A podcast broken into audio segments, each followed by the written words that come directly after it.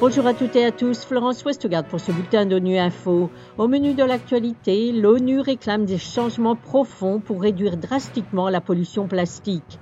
Après le passage du cyclone Mocha au Myanmar et au Bangladesh, les humanitaires décrivent une expérience terrifiante.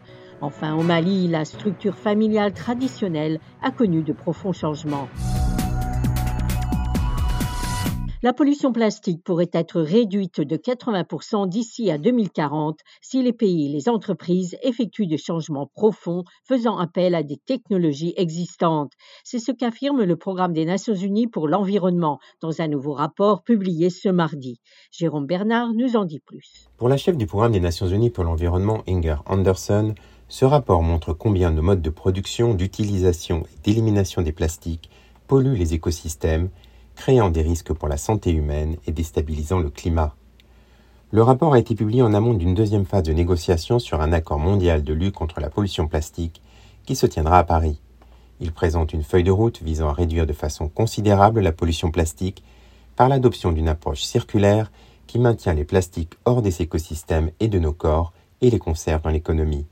Afin de réduire la pollution plastique de 80% à l'échelle mondiale d'ici à 2040, le rapport suggère dans un premier temps de supprimer les plastiques problématiques et inutiles de façon à diminuer l'ampleur du problème.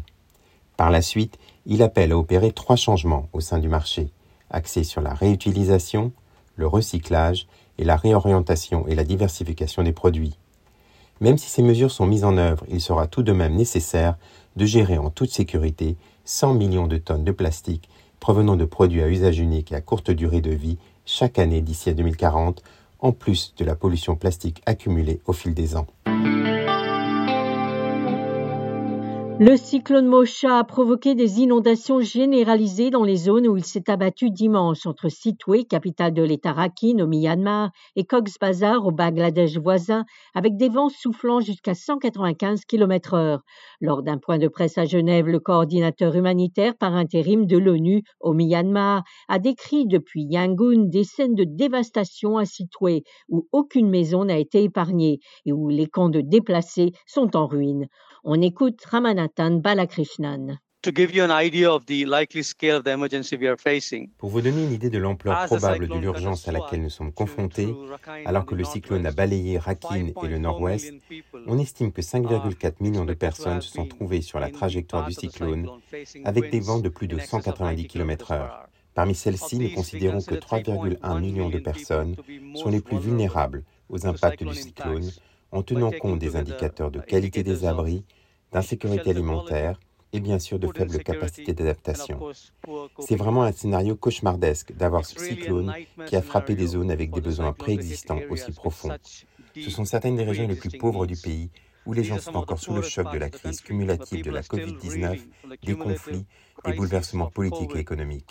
Ils sont désormais également en première ligne de la crise climatique.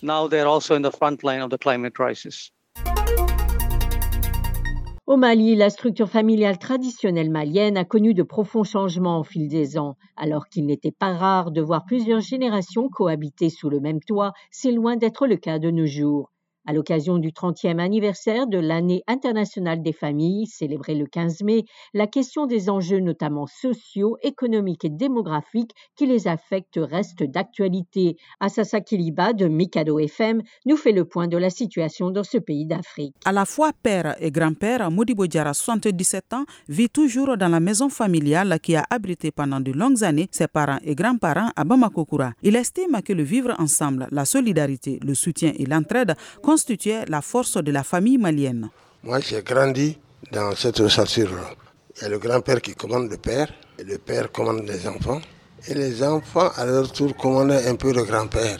Donc, euh, chacun avait son rôle. Le septuagénaire regrette cependant l'éclatement de certaines familles élargies au Mali. Néanmoins, s'éloigner de la maison familiale peut parfois être l'une des solutions à d'éventuels conflits, selon Hamassissé, coordinateur national d'Éveil Mali. La mésentente, si vous arrivez à vous éloigner, ça peut créer une sorte d'acceptation, parce qu'on est fort quand on se soutient.